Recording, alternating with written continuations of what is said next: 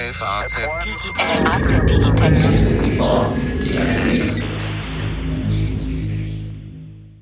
Hallo zu einer neuen Folge unseres Digitech Podcasts. Diesmal top aktuell, äh, soeben aus Barcelona wieder in Frankfurt gelandet. Marco Detweiler aus unserer Technik- und Motorredaktion, der äh, mehrere Tage in Barcelona verbracht hat und sich da das Neueste vom Neuesten angeschaut hat. Ähm, wie immer äh, an diesem Tisch, jedenfalls bisher haben wir es immer geschafft, Alexander Armbruster aus der Wirtschaftsredaktion und mein Name ist Carsten Knob, äh, Chefredakteur für die digitalen Produkte der FAZ. Ja, im Digitech Podcast geht es diesmal um den Mobile World Congress und natürlich nicht um alles, was da vorgestellt worden ist, sondern um das, was uns alle am meisten interessiert, nämlich die neuesten Handys. Und da hat es in den vergangenen anderthalb Jahren ja immer so gehießen, Handys seien langweilig und irgendwie so richtig was Neues käme nicht mehr und immer nur bessere Kameras und Gähn. Und wenn man jetzt nach Barcelona geguckt hat, lieber Marco, hatte man das Gefühl, das stimmt gar nicht, weil plötzlich kann man die aufklappen. Und zwar nicht so wie früher beim Nokia Communicator, sondern dann ist das Display plötzlich eins. Und da ist gar keine Trennung mehr dazwischen. Und man denkt sich so, wow, zumindest aus der Ferne, bis man den Preis gehört hat. Lieber Marco, was ist dein, dein First Take mit Blick auf diese neuen Geräte? Also der Knaller auf dem MWC waren die faltbaren Smartphones. Das ist eine, letztlich eine neue Gerätegattung, eine Mischung aus Smartphone und Tablet. Und äh, man könnte sagen, dass das das erste Mal seit 2007 war, als Steve Jobs das iPhone in die Höhe gehalten hat, äh, dass man sagen kann, wow, da ist wieder was richtig Neues unterwegs.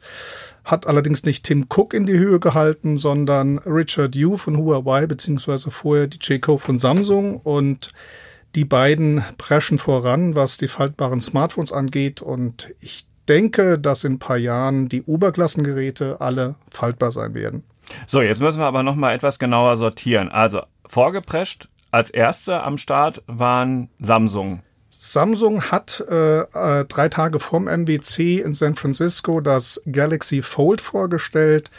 Alle waren am Staunen, alle waren am Schreiben und dachten, wow, Samsung hat's geschafft, äh, sind auch schon seit 2000, 2011 am Forschen, haben es präsentiert auf der Bühne, aber dann kam Richard Yu von Huawei am Sonntag, also einen Tag vorm offiziellen Beginn des MWCs und hat das Mate X aus der Tasche geholt und man muss sagen, das Gerät ist geschmeidiger, eleganter und wirkt irgendwie reifer und durchdachter und dadurch hat Huawei doch irgendwie Samsung die Show gestohlen. Was ist der entscheidende Unterschied? Einmal das, das Display ist anders angebracht. Ne? Das ist der springende Punkt. Es gibt zwei Möglichkeiten, ein äh, faltbares Smart Smartphone zu gestalten. Einmal macht man das große Display außenrum, also muss ich das wie ein Buch vorstellen, das man aufklappt. In dem einen Fall ist das Display innen, also die Innenseiten, und im anderen Fall ist es quasi der Buchrücken und der Buchdeckel. Und, und Samsung ist innen und Huawei ist außen. Exakt. Mhm. Und ähm, aber abgesehen davon hat ähm, Huawei viel mehr Details verraten. Auch konnte man, ähm, wenn man zum engen Kreis gehört hat, das Ding schon ausprobieren. Und Samsung hält sich so ein bisschen zurück. Das ähm, Gerät, das Fold, gab es am Stand von Samsung, in einem Glaskasten. Man weiß nicht so wirklich, wie gut es funktioniert und wie es wirklich aussieht. Und beim Mate X, ähm, wie gesagt, konnte man schon so eine Art Hands-on machen. Ähm, ein großer Unterschied ist bei dem also bei faltbaren Smartphones hat man zunächst ein ganz, normalen, ganz normales Display, wie beim Smartphone auch. Und dann hat man einen zweiten, der ein Tablet-Format hat.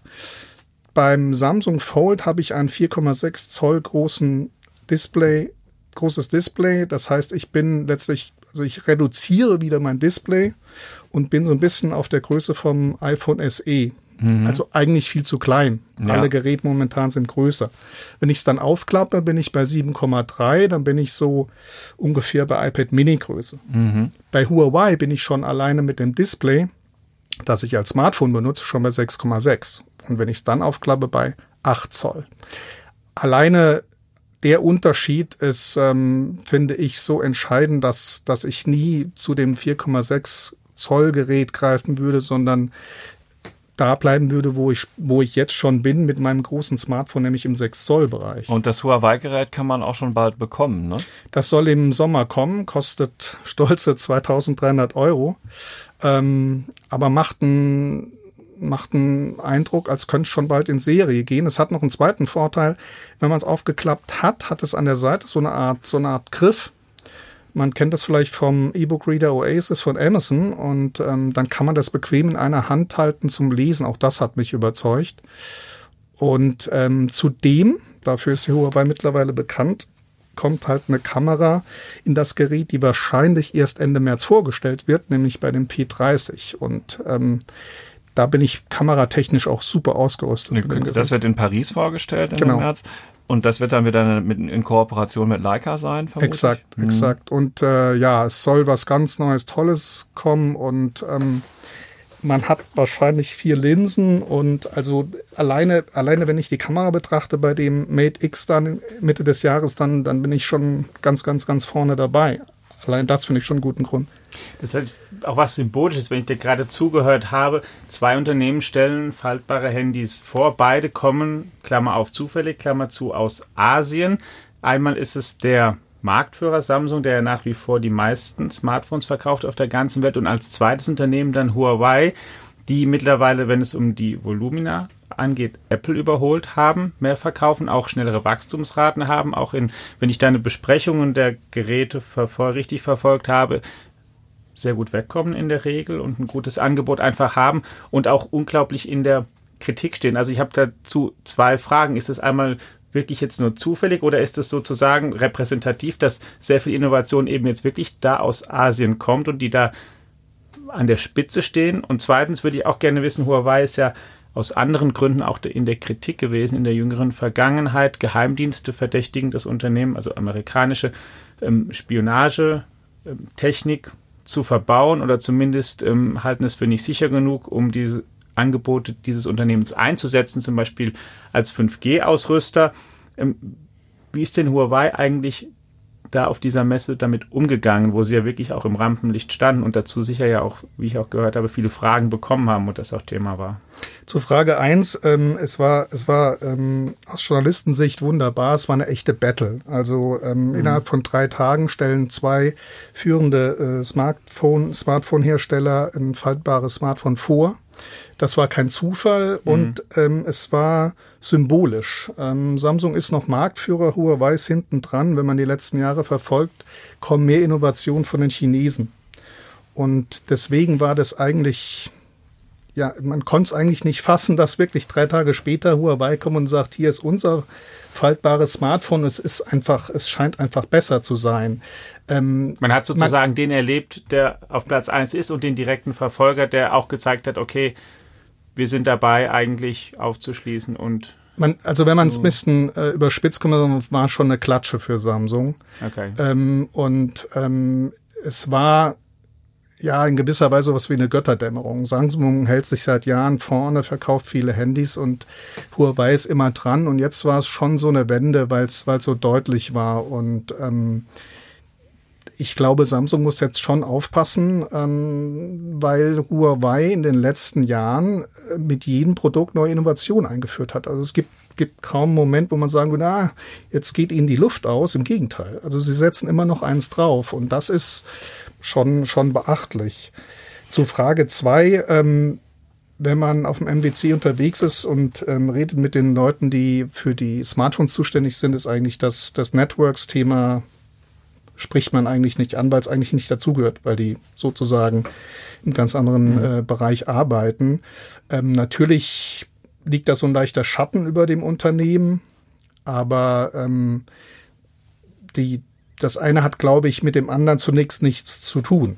Also wenn man, wenn man nicht über 5G redet und über diese ganzen Vorwürfe, dann kann ja die Mobilsparte sagen, ja, wir stellen neue Produkte vor und finden das wahrscheinlich, wahrscheinlich nicht gut, aber ähm, das, das eine trennt man von dem anderen, so wie man auch bei Nokia redet man auch, wenn man mit den, mit den, äh, mit der Mobile-Sparte spricht, nicht über Networks, weil das eine von den anderen doch irgendwie getrennt ist.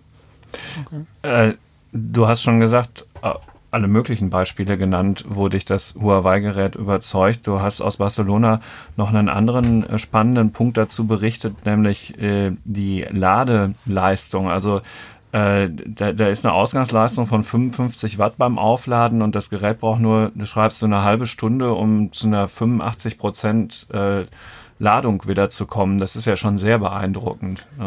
Kannst du das mal mit Apple vergleichen? Wie viel Watt legt Apple da drauf? Ein Zehntel? Ähm, also die Huawei macht ja meistens die Vergleiche mit Apple. Es gab ja. irgendeine Liste und ich meine, unter den 55 Watt Ausgangsleistung von dem Mate X kam irgendwas mit 40 Watt. Ich weiß nicht, welches Gerät mhm. es war, aber die machen sich immer einen Spaß daraus und machen so eine Liste und 55 Watt ist schon ziemlich, also nochmal noch mal ein gutes Stück. Also ist auf jeden Fall. Nochmal ein Rekord. ordentlicher Schnaps drauf. Ich glaube, ich habe es jetzt nicht vorher nachgeguckt, Apple ist deutlich, deutlich drunter. Also das ist nicht annähernd, kommt man als Apple-Nutzer auf diese Ladezeiten. Es gibt wahrscheinlich in der Android-Welt noch irgendwo ein Gerät, was irgendwie nicht so ganz so weit weg ist, aber wie gesagt, 55 Watt hat jeder gestaunt, auch während der PK. Ja, also wir, wir reden gleich noch über ein paar andere Modelle. Der Name Nokia fiel schon und Nokia ist ja äh, wirklich eine Marke, die zunehmend wieder angesagt ist auf, auf dem Handymarkt und auch da gab es eine spannende Neuerung. Wir reden auch nachher noch über Sony, aber rund um dieses Huawei-Thema, auch das Kürzel fiel schon, 5G. Äh, Gab es noch einen, in, in Barcelona ein spannendes Beispiel, das du hier auch zitierst. Äh, so soll ein Film mit einer Dateigröße von einem Gigabyte in Achtung, drei Sekunden heruntergeladen sein. Das ist also die, die Kraft dessen, was in diesem 5G-Thema drinsteckt? Es ist eigentlich genau, ist genau das, was es nicht sein wird, beziehungsweise was man am Anfang ähm, ähm, sozusagen spüren wird, wenn man 5G verwendet. Aber der Witz an 5G ist eigentlich. Äh, Geht noch viel weiter. Genau. Mhm. Der Gag ist eigentlich die geringe Latenzzeit. Also man spricht von Edge Computing. Das heißt, man, ähm, man lagert Computerleistung aus in die Cloud und dadurch, dass ich so eine geringe Latenzzeit habe und sehr große Bandbreite, kann ich quasi in Echtzeit mir Dinge anschauen, die der Rechner in der Cloud für mich berechnet und dann brauche ich quasi auf meinen mobilen Geräten wie Smartphone ähm, keine großen oder schnellen Prozessoren oder Grafikchips mehr, weil ich es mhm. einfach auslagere. Und ich glaube, das ist die Zukunft. HTC hat ein Beispiel gemacht mit der Vive Pro, das ist so eine VR-Brille, mhm. haben ein 5G-Netz simuliert und man konnte ein Spiel spielen mit dieser Brille, für das ich normalerweise einen Hochleistungsrechner mit einer High-End-Grafikkarte brauche. Das heißt, da entstehen mit der Technik völlig neue Geschäftsmodelle, die wir überhaupt noch nicht uns richtig vorstellen können, was der, das alles möglich macht. Der, ja, das, das, das stimmt. Und wenn man da ähm, auch sagen kann, dort der Nokia-Chef Suri hat dort auch klar gemacht oder angekündigt, dass das, was in 5G steckt, vielleicht alles, was es bisher gab an einzelnen Innovationen, was sie geleistet haben an, oder an, an Geschäft möglich gemacht haben, in den Schatten stellen würde. Und er sagt, er spricht dann nicht mehr in Milliarden, sondern von Billionen Dollar, um die es da bei geht. Und eine wirklich ganz, ganz, ähm, ganz, ganz große Hoffnung. Man fragt sich da manchmal oder ich da manchmal, wie viel ist da wirklich Hoffnung drin und Hype und wie schnell kommt es denn eigentlich dann wirklich in konkrete Anwendungen 5G? Denn es sind natürlich auch noch einige Hürden auf dem Weg, bis es soweit ist. In Deutschland zum Beispiel kommt jetzt im März ja die Versteigerung, zumindest ist sie für März geplant, ja erst auch der ähm, entsprechenden Bandbreiten. Es ist noch gar nicht klar, bis im letzten Detail, wer da wie zum Zuge kommen wird. Es kostet unglaublich viel Geld, die Unternehmen das alles aufzubauen und dann auch, ähm, also die, die, die Infrastruktur aufbauen dann aber auch die Unternehmen, die diesen Standard nutzen, um ihre Prozesse dahingehend zu optimieren. Wie viel, was schätzt du denn ein, Marco, das, wie, wie, ähm, wie viel ist denn da eigentlich vom Gefühl her jetzt Hype und Hoffnung und wann materialisiert sich das denn alles sehr viel konkreter dann? Der Hype ist sehr groß und die Hoffnung äh, auch und sie auch sie ist auch berechtigt. Ähm, es wird allerdings noch viele Jahre dauern, ähm, bis die Infrastruktur da ist, weil wir ja noch nicht mal die Frequenzbänder versteigert haben. Mhm. Aber ähm, die Vorteile sind so deutlich, dass man sagen muss, dass, dass das Thema zu Recht gehypt wird. Ähm, es wirkt noch so ein bisschen ähm, komisch, wenn dann Samsung das S10 5G vorstellt, wenn OnePlus ein Prototyp eines 5G-Smartphones vorstellt wenn ich, wenn ich das S10 im Sommer von, von Samsung, das die 5G-Version in den Händen halte, kann ich gar nichts damit anfangen, ja, weil, weil die Infrastruktur noch Jahre davon ist. Aber ich war in verschiedenen Sessions auch bei, bei Huawei, die ja das Mate X auch mit 5G ausrüsten.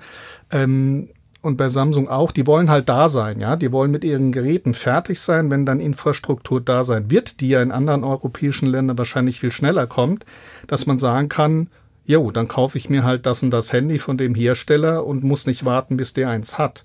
Die wissen natürlich selbst, dass die noch nicht eingesetzt werden können, aber sie sind bereit. HTC hat so ein, so ein 5G-Hub vorgestellt, das ist so ein mobiler Router, 5G-fähig. Die Geräte sind da und jetzt mhm. sind die anderen am Zug mit der Infrastruktur. Aber ich kann es nachvollziehen, dass man sagt, wir, wir liefern erstmal und jetzt macht ihr mal und dann geht es hin und her und irgendwann ein paar Jahren ähm, nutzen wir das alle.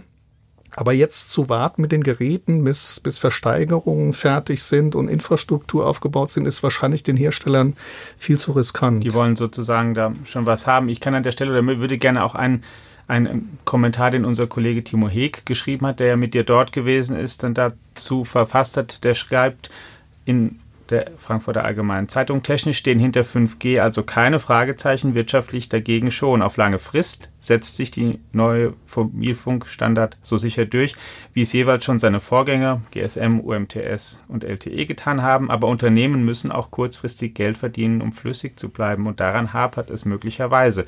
Der Aufbau der neuen Infrastruktur kostet viel Geld. Wie viel genau weiß keiner, aber alleine für Europa kursieren Summen von bis zu 500 Milliarden Euro eine Menge Geld. Ja, ist doch cool, ein riesen Investitionsprogramm. Man muss auch sagen, Wer hat, der hat. ja. Ne? Wer hat. Das fließt ja auch irgendwo hin, das Geld. Sind ja Klar, Aufträge. Muss ne? ja auch woher kommen. Ja, so. Man, man muss ja. ja. auch sagen, dass die äh, vor allen Dingen die Industrie davon profitiert, nicht nur unbedingt der Endkunde. Und ähm, die werden schon Geld in die Hand nehmen, um ihre ihre, ihre Fabriken zu vernetzen und, und, und. Also gibt es tausend Möglichkeiten. Internet of Things wird immer wieder genannt. Ähm, ich ich glaube, die, die Möglichkeiten sind vielfältig und das wird, ähm, wird kommen. Was wir brauchen, sind Antennen. Ähm, sonst können die Daten nicht übertragen werden und dann ja. äh, geht's los. Auch interessant, dass, ähm, dass sich Huawei schon mit einem neuen 5G-Modem pos Modem positioniert und gegen Qualm dadurch mhm. irgendwie ähm, in Konkurrenz geht, in starke. Und also selbst in den Bereichen sind die halt schon jetzt, stehen in den Startlöchern. Ja, man merkt an, an vielen Beispielen und immer wieder, dass Huawei, wie groß eigentlich die Konkurrenz mittlerweile ist und warum sehr sicher auch sehr viele Leute alarmiert sind. Man könnte es gibt diese Spekulation, ich finde sie auch nicht so äh, abwegig. Man könnte auch der Meinung sein, dass Trump ein bisschen Sorgen hat, dass ein chinesisches Unternehmen äh, wie Huawei ähm, jetzt natürlich auch Qualcomm angreift, ein amerikanisches Unternehmen und äh, deswegen vielleicht die eine oder andere Bemerkung gemacht wird. Äh, es ist eine Spekulation, aber man muss eigentlich äh, eher aus wirtschaftlichen Gründen vor, vor Huawei Angst haben, weil die in, in vielen Bereichen richtig Gas geben und sehr innovativ sind. Sehr, sehr gut. Mir lag es auch gerade auf der Zunge. Also die Amerikaner müssen bestimmt aufpassen, die Europäer halt auch. Ja, da ist ein richtig potenter Wettbewerber herangewachsen. Ähm, apropos Europa, apropos Old Europe, ja, wenn man an Old Europe denkt, äh, denken so manche an untergegangene Marken, aber so richtig untergegangen sind sie dann gar nicht, wie zum Beispiel Nokia. Nokia ist äh, wieder da es ist ein ganz anderes Unternehmen als das, mit dem ältere Generationen oder den Mobilfunk seinerzeit entdeckt haben, weil damals musste man ja Nokia haben. Gehörst du dazu eigentlich schon zu älteren Ja, äh, also in dem Fall gehöre ich dann sicherlich dazu. Man äh, ruft jetzt eine Zahl rein, wie zum Beispiel 3310. Sowas, ne? Ja, genau, weil das war das Handy, das man haben musste. So. Und dann sind die ja durch eine Krise gegangen. Microsoft hat die gekauft, dann wurde es immer schlimmer. Ähm, jetzt ist das Unternehmen, das die Handys macht, ein anderes, als das diese Netzwerktechnologie macht. Äh, da müssen wir gar nicht auf die Details eingehen, weil hier soll es ja jetzt um die Geräte gehen. Ich sage nur Nokia 9 View mit fünf Objektiven auf dem Rücken ähm, und Zeiss-Optik und äh, ganz tollen Effekten, die man damit machen kann. Äh, Marco, du hast das Gerät in der Hand gehabt? Nee, das, äh, ah, doch, ich hat's, nee, doch, Entschuldigung. Hat so viele Geräte Bühne, in der Hand gehabt. Genau. Ich hab's auf der Bühne gesehen und ja. in der Hand gehabt. Ganz kurz bevor ich da hinkomme, noch mal eine kleine Enttäuschung, ja. lieber Carsten. Ähm, Nokia ist ein bisschen Europa, aber auch viel China. Asien und China, ja, weil HMD die Marke Nokia gekauft hat und daher das Geld kommt. Heißt aber nicht, dass die vielen Finnen, also ehemaligen Nokia-Mitarbeiter, ähm, nicht genügend zu sagen haben. Sitzt auch immer noch in Finnland, die, die Firma, der Chef ist ein Deutscher. In der Nähe von Helsinki, ja. ähm, der Florian Seiche ist ja, Chef. Also es ist viel Europa ja. drin, nur ähm, auch viel Asien. Ja, na, it's a global village. Okay. So, ähm, also ich wollte gerade sagen, du musst das doch in der Hand gehabt haben. ich hab's du hier, ja, ja, du ich schreibst hab, doch, was passiert, wenn man da irgendwie Also das, das, das Nine Pure View Hast ist... Hast du es in echt oder virtuell in der Hand? Es ist eines dieser Geräte, wenn dann der, wenn dann der Zuständige sagt, ja, es ist noch keine finale Version, die Software, falls irgendwas schief geht, das war da auch, aber dennoch, man konnte es gut ausprobieren. Ähm, es ist äh, der Versuch von Nokia, ähm, sozusagen er, erneut an der Oberklasse anzuklopfen und sich da zu etablieren. Bisher hat sich das Unternehmen hervorgetan durch ähm, sehr günstige Mittelklasse-Geräte und Einsteigergeräte und äh, vor allen Dingen auch durch Feature-Phones. Man würde sagen, Handys, ähm, das den äh, Großteil des Umsatzes, äh, die den Großteil des Umsatzes ausmachen. Und jetzt wollen sie nochmal so, so ein High-End-Gerät bringen. Das ist auch gelungen. Vor allen Dingen kostet es nur 650 Euro und hat, wie Carsten schon gesagt hat, fünf Linsen auf dem Rücken.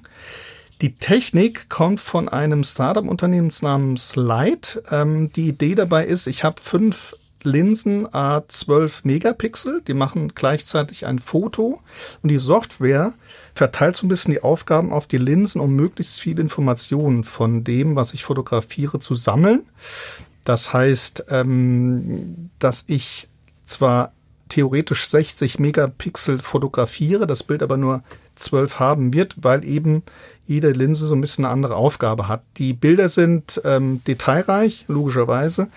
Dann haben sie einen, wie man so schön sagt, äh, High Dynamic Range, also einen hohen Kontrastumfang und ähm, zeichnen sich auch bei den Farben durch eine, durch eine ähm, starke Detailtreuheit aus und ähm, und man kann die Schärfentiefe im Nachhinein bestimmen. Das, das ja können auch andere cool. auch schon. Aha. Huawei, Samsung und so weiter. Ähm, es ist hier ein bisschen ähm, feiner.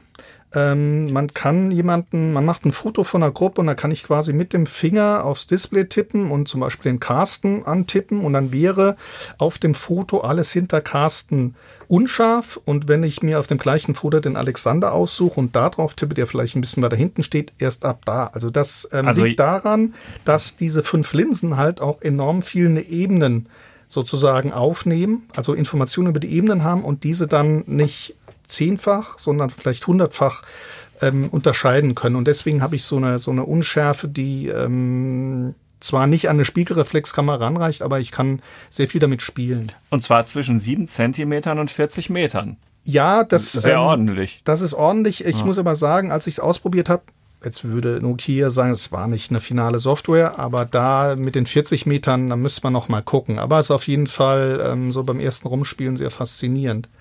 So. Und wie gesagt, es ist eine Technik eines kleinen Unternehmens, die äh, Nokia eingekauft hat und eine Partnerschaft gemacht hat und ähm, die sehr vielversprechend ist. Google Assistant Button ist noch mit, mit dabei, schreibst du hier. Das genau. gibt's bis jetzt nur bei Pixel-Smartphones von Google selbst. Genau, also die Pixel-Smartphones kann man so ein bisschen zusammenquetschen und dann wird der Google Assistant aufgerufen. Das hat Nokia jetzt mit dem Button gemacht. Ähm, das ist so ein bisschen die gleiche Idee wie äh, Samsung mit seinem Bixby-Button. Also das ist der hauseigene Sprachassistent. Ähm, ich finde es ganz nett. Ein Kollege, der neben dran saß, meinte, was ein Quatsch. Kann man machen. Hm. Ähm, und äh, macht auch irgendwie Sinn, weil die Kooperation von Nokia und Google sehr eng ist, aufgrund von Android One. Das muss man auch noch mal dazu sagen, bei Nokia-Geräten alle Nokia. Haben das neueste Steht auch hinten drauf, ne? Die Android haben Pure One. Android, ja. also mm. nacktes Android und ähm, Nokia garantiert, dass ich bei allen Updates ganz vorne dabei bin. Das heißt, ähm, es gibt nur wenige andere Hersteller, die das haben. Ich bin auf jeden Fall also sichere geht's nicht auf Android, was auch dazu führt, auch ein Fund von Nokia, dass die ähm, mit Android Enterprise Unternehmen im großen Stil Handys verkaufen. SAP lässt sich komplett mit Nokia ausstatten. Einfach aus, einfach aus Sicherheitsgründen, die sagen, okay, ähm, ihr bietet Android One an, der Admin kann auch entsprechend vielleicht noch irgendwie eingreifen. Auf jeden Fall ähm, bin ich immer aktuell mit Sicherheitspatches und so weiter vorne dabei. Und zum anderen, auch interessant, ähm, weil die, weil Nokia eine, so eine Range hat von Smartphones, können dann auch die Angestellten entsprechend ihres Verdienstes natürlich ein 9 Pure View oder ein 210 kriegen. Also die können quasi das ganze Unternehmen dann ausstatten äh, in verschiedenen Geräteklassen. Guck mal, Alex, gefällt dir das eigentlich von hinten mit diesen fünf Linsen? Ja. Ja? Sind ganz witzig angeordnet, ne? Muss man auch noch sagen, ja. kriegen sie auch hin. Ähm, die gucken nicht raus. Aha. Das ist ähm, ja bei meinem Apple anders. Auch Finde ich auch nicht so gut. Ja. Bei den meisten Aha. anderen. Also es ist eines der wenigen Smartphones, wo die Kamera hinten nicht rausguckt. Ähm, das liegt daran, dass natürlich, dass ich fünf habe und dadurch ähm, durch die Masse der Linsen quasi. Dann können sie das ausgleichen. Ja, ja. Und Android findest du ja sowieso gut. Nein. nein. da haben wir hier aber schon mal einen Podcast gemacht. Wir können auch noch über zwei äh, neue Android-Bedienungshilfen reden, die mir vorgestellt wurden. Aha. Ich ja. wollte noch über Sony reden, gibt's ja auch noch. Können wir auch. Aber ja, ja können, sag schnell. Die, ja. ja. sag schnell. Also es gibt aber neue kleine Features, nette von, von Google, ähm, nennen sich Bedienungshilfen. Äh, das heißt, wenn ich ähm, entsprechend im Menü das anschalte, kann ich mit einem Knopfdruck ähm, das, ähm, das, das Gerät ähm, dazu bringen, dass es alles, was ich sage, transkribiert, also aufschreibt. Das ist ähm, im Wesentlichen dazu gedacht, ähm, ähm, für jemanden, der taub ist und dem ich dann quasi was sagen will. Also ich könnte quasi live dann das Handy hinhalten, er könnte das lesen, was ich spreche. Und das andere ist, ähm, es gibt so eine Art äh, Kopfhörerverstärker. Ähm, das heißt, wenn ich einen, einen Kopfhörer aufhabe, dann kann ich über so einen Schieberegler da die, die Stimmen, ähm, die ich, die ich fokussiere, sozusagen lauter machen. Mhm. Wie gut also funktioniert denn das eigentlich? Ist das sowas, könntest du damit ähm, einen Artikel sozusagen schreiben von dort? Also wenn die Verschriftung ist, ist unfassbar gut. Ähm, ich kenne auch einen Kollegen, der Apple mag und äh, auch davon fasziniert war. Und äh, der Nachteil ist, ich kann es nicht äh, aufnehmen. Das ist wirklich dazu gedacht, ich gehe in die Bäckerei, ähm, oder, oder umgekehrt so. sozusagen, der Bäcker ja. ähm, will jemanden sagen, der, der, ähm, der taub ist, irgendwas sagen, dann würde der das Handy hinhalten und dann würde der das mitlesen. Und das mhm. ist unfassbar schnell und exakt. Okay. Geht in verschiedensten Sprachen. Genau. Und jetzt kommen wir zu Sony. Sony, ähm, genau. Der irgendwie, die sind so ein bisschen hinten rübergefallen. Ne? Du hast auch selbst, schreibst hier Enttäuschung vom ähm, XZ3. Was ist das überhaupt für ein Name? Ähm, also das ist jetzt nicht das Modell, das sie vorgestellt haben, sondern also Enttäuschung. Also Sony hat seit Jahren das Problem, dass sie vom Marktanteil her eigentlich keine Rollen spielen, gerade in Amerika. In Deutschland stehen sie noch ziemlich gut da. Und jetzt kommt das Xperia 1. Jetzt kommt das Xperia 1. Die meisten werden wieder sagen, äh, hm, ja, aber man muss sagen, von den Geräten her gesehen ist Sony schon immer noch noch äh, hält hält noch Anschluss. Ähm, ich mag die Geräte auch und ähm, Sony hat, ähm, das ist auch kein Geheimnis, ähm, ein Problem. Die machen die besten Kamerachips, verkaufen sie nahezu an alle Hersteller. Mhm. Aber irgendwo in Tokio äh, gibt es die Softwareabteilung, die es nicht so ganz auf die Reihe kriegt. Und das heißt, die haben zwar die besten Chips, aber äh, nicht die besten Bilder.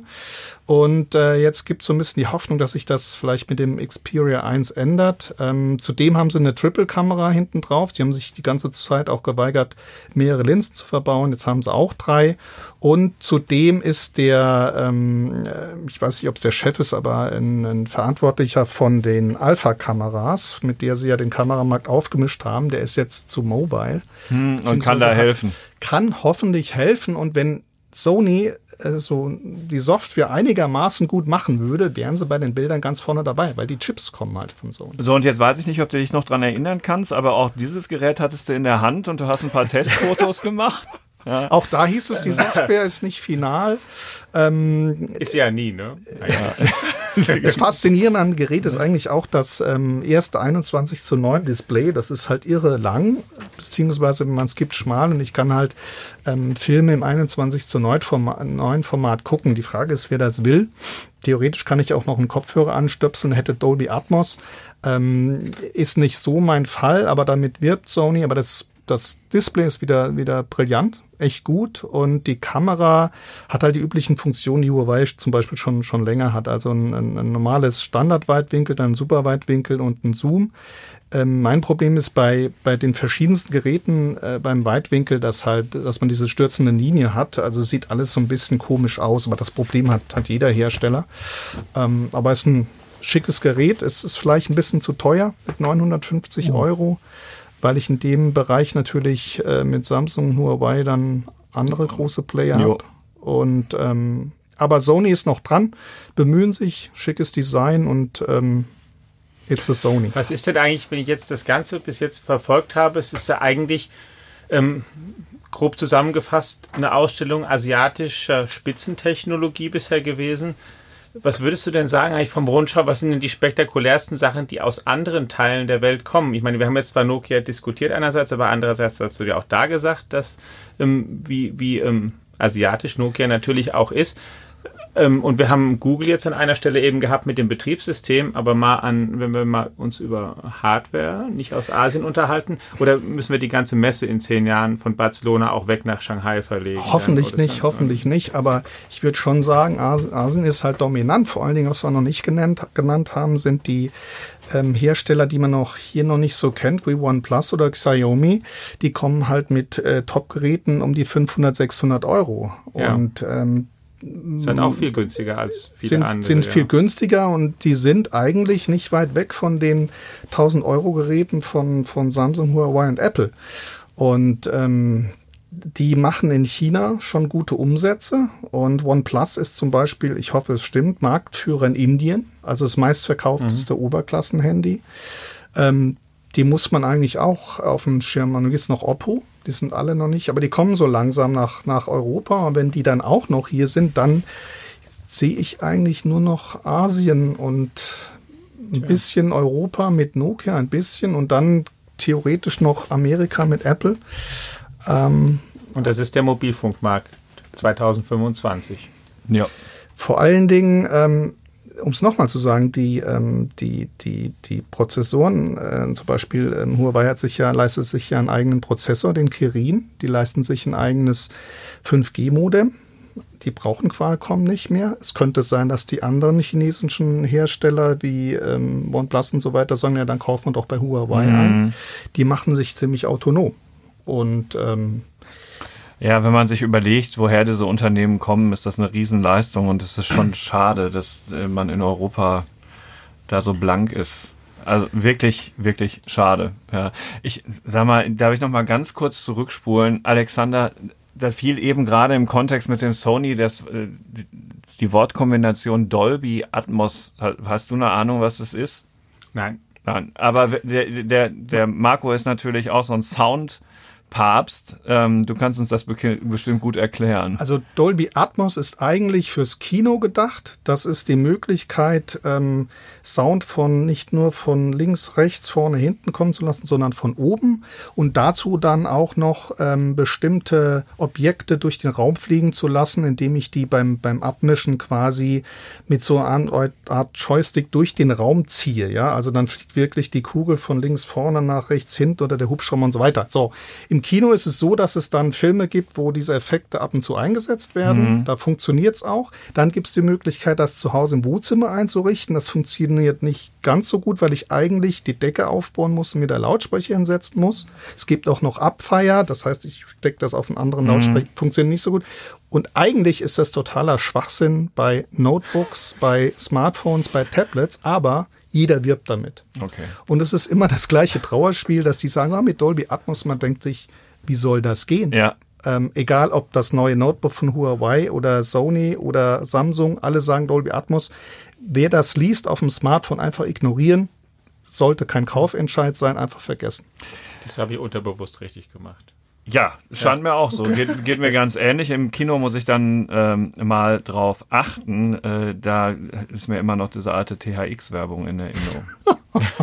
Entschuldigung, aber wir sprachen ja auch schon über das Nokia 3310. Und, und dein Alter. Ja. The audience is listening. So, äh, Ähm, ich habe noch einen Hinweis, apropos The Audience is Listening. Wenn Ihnen das heute bei uns und in den Podcasts von Digitech ein wenig Spaß gemacht hat und Sie außerdem glauben, auch noch ein wenig dazugelernt zu haben, dann gibt es dazu noch ein Pendant, nämlich unsere Digitech App die auf sämtlichen dieser neuen Smartphones selbstverständlich funktioniert und auch auf allen, die sie schon daheim haben.